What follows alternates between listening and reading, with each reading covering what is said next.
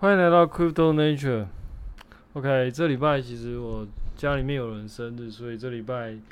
昨天跟前天基本上都没有什么太有空的时间去录了。那所以，嗯，我就抽空来补录一下。不过因为我其实周间其实有蛮多事情要做的啦，所以这就是为什么我一个礼拜只能出一集。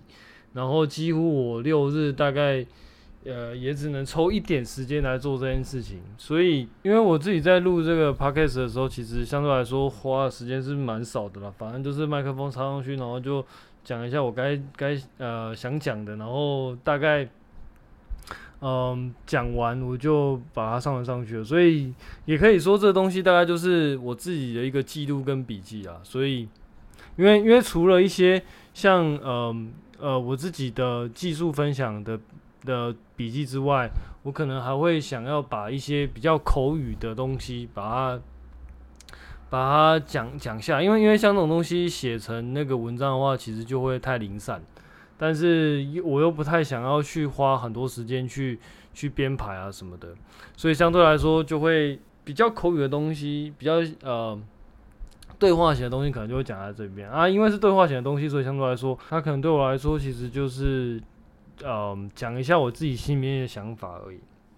OK，那首先回顾一下这礼拜发生状况。这礼拜发生状况大概最有名的就是，也不是最有名的，就是大概最屌炮的就是礼拜六日的绝地大反弹。然后，嗯，以太坊好像从一千一，然后弹到现在应该一块一千五了，弹了三四十趴这样。呃，我只能说是蛮屌的啦。那因为我们大概已经看到，就是很多。嗯，所谓的空头的那种声音越来越多，然后几乎目前，呃，你可以看到，几乎所有人都在做空的状况下，然后就发现，哇干，这个突然间来一个拉一根绝地大反弹，然后就是因为因为你知道，本来在之前可能大家一直在做多嘛，那可能多军相对多，那这从五月、六月、七月到目前七月之后，其实基本上就是。呃，多军一路被杀光嘛，然后几乎已经被杀到只剩下零散的多军，那号角都都已经被打扁的时候，然后突然间拉了这么一根，因为因为前面一定会有人开始会去陆陆续续做空嘛，那这个时候拉了这么一根，其实基本上，呃，有一些人是说就是呃嘎空啦，但是我我自己不太清楚啦，但要我自己的真正想法是，我自己觉得。其实有这个呃空头的时间有点，如果说真的拉上去的话，然后现在就是呃所谓的牛出的话，那我会觉得其实这一轮的空头时间其实有点短哦。虽然说它下跌的幅度算是蛮猛的，从呃最最高点的呃五万多，然后来到一万七千多，其实以比特币来说，来到一万七千多，其实已经腰斩过一半，但是。其实，嗯，我本来预期应该还可以再拉长一点，对啊，就但因为因为事实上我在，嗯，其实之前也有陆陆续续有提到啊，就是之前可能会隔一段时间就买一点买一点那，就是觉得自己看比较看好，可能就多多少少买一点。那当然，其实本来就预期它应该还会在，呃，空头时间可能还会再长一点。但嗯，在目前看起来好像这个反弹力量好像蛮大的。那当然我也没有办法去去猜说未来会怎么样啊。只是说如果它真的拉上去的话，那我觉得应该会嗯有点有点失望吧。就是其实应该还可以再买更多的。不过 anyway，反正其实对我来说，就是不管是掉下来还是拉上去，其实我觉得嗯就是照自己的策略走啊。其实拉上去之后。你看好的东西对我来说，其实还是可以出，还是会有出手的机会啦。就是，嗯，买多跟买少的差别，就是你本来假设你在底部，你可能可以买，假设啦，一百块可能可以买三颗，或者说买四颗之类的。那现在拉上去之后，一百块可能只剩下一颗或两颗这样之类的，所以。总而言之，目前看起来确实是呃有点 shock 到，因为其实连我自己都觉得呃应该会持续空头一段时间。那我其实本来也做好这样的准备啊，那这就是为什么我不会一次把钱打进去嘛，因为你就会想说，说你现在打，然后可能明下个月或下下个月可能还会更低嘛。因为假设我自己大概是从比特币三万多的时候就开始陆续打嘛，那那个时候两万多的时候觉得应该已经到底了吧？诶，三万多的时候已经到底了，然后结果一下就来个来到给一万七千多，那两万多那时候可能想说可能还可以再买，就买一点，可能我们可能还会期待说，可能或许在下个月可能会来到呃一万多，甚至来到那个不到一万之类的。那当然，如果这样一路上去的话，其实也是好事啊，那就代表其实。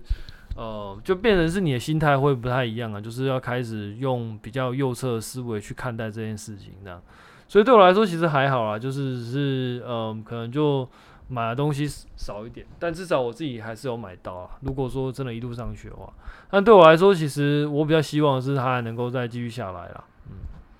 ，Anyway，反正目前市场的状况大概就这个样子吧。我觉得还蛮，嗯。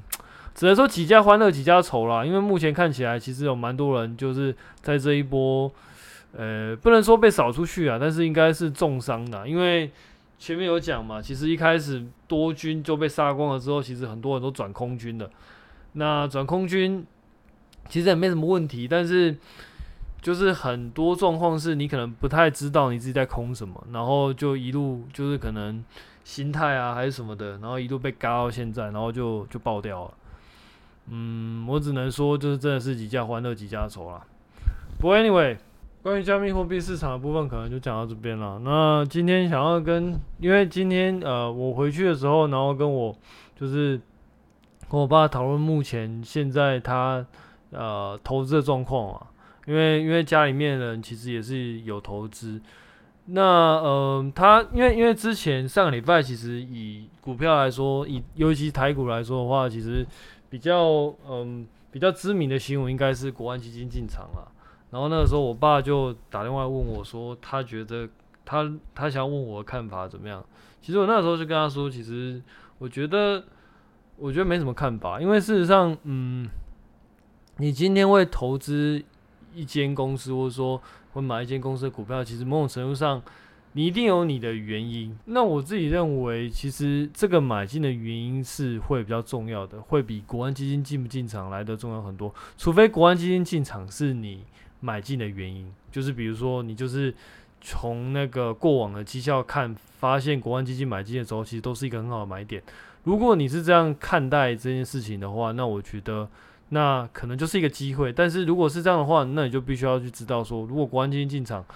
嗯。当然，首先你并不知道他是什么时候进场啊。但假设你今天知道他什么时候进场，或者说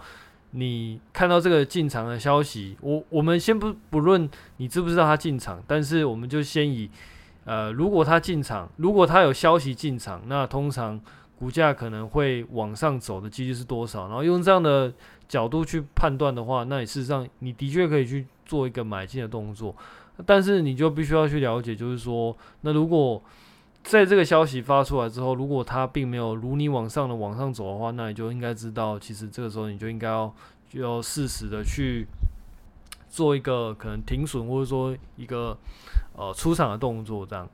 那呃，anyway，不论你是什么原因，我觉得最主要还是你当初为什么买进的原因。那很明显的，我爸其实不太是什么，就是诶、不太什么。很很厉害的贤达，他基本上就是一个普通的散户。那他不也，他当初会买那些股票，也不是因为什么国安基金进场，因为事实上他在买的时候，其实国安基金根本就就还没有到那个时候嘛。所以，嗯，这个时候我们就会，我就会比较反问他，就是说，其实就要去看说你当初为什么买这些买这些公司的股票。但其实我刚刚讲完其实，其实我发现我爸他算是一个，嗯。也算是一个蛮知道自己在干嘛的人，所以，呃，他他的理念比较像是说，呃，他买进这些东这些公司基本上都算是呃蛮大型的公司，所以他认为其实这些这些公司股价会起起落落，其实都是很正常的事情。这样，他他的看法是这样啦，所以其实我听到这些看法之后，我大概就觉得其实他也只是想要。呃，算是寻求认同吧。不过，anyway，我觉得以他的这个角度看起来，包括他选的东西，我觉得倒也没什么太大问题啊，对啊，所以其实，嗯，算是还蛮意外的，因为因为其实我以前比较少跟我爸聊起到这些事情，对，因为我自己是比较不会去管家里面的长辈他们对于金钱上的运用，所以对我来说就是一个，呃，算是也是第一次知道，不过，嗯，目前这样看起来。因为我们来说的话，他的角度就会比较，呃，相对来说，我会觉得比较韭菜一点。因为，因为事实上，他很多时候看法都会觉得，像我们把一些比较多的钱投入到资产上面的时候，他都会觉得这样子的资产其实很容易就是不见。嗯、比如说，就是，嗯、比如说像最近他可能跌很多的时候，他就会觉得买股票其实是一件很可怕的事情，什么之类的。那对我来说，我就会跟他说，其实不管你是买任何资产，其实它都会有一定的波动。那呃，它既然会涨，那就代表它可能也会往下跌，因为事实上它会跟交易的心态有关。它并不是一个，嗯、你说它是多少价格，它就是多少价格，它是一个定值在那边，没有，它不是，它是一个会浮动的东西，它会随着交易的情绪，还有市场间，呃。波情绪波动的变化，而不不一样，而不一样。所以在这状况之下的话，其实资产有波动是很正常的事情。但是我们在就是握有这些资产的时候，其实有一个很重要的观念，就是你不太能够随着大就是整体市场的情绪变化而变化。其实就像前面我们讲的，其实你在握有这些资产的时候，你都要很清楚你当初买进的这些理由到底是什么。那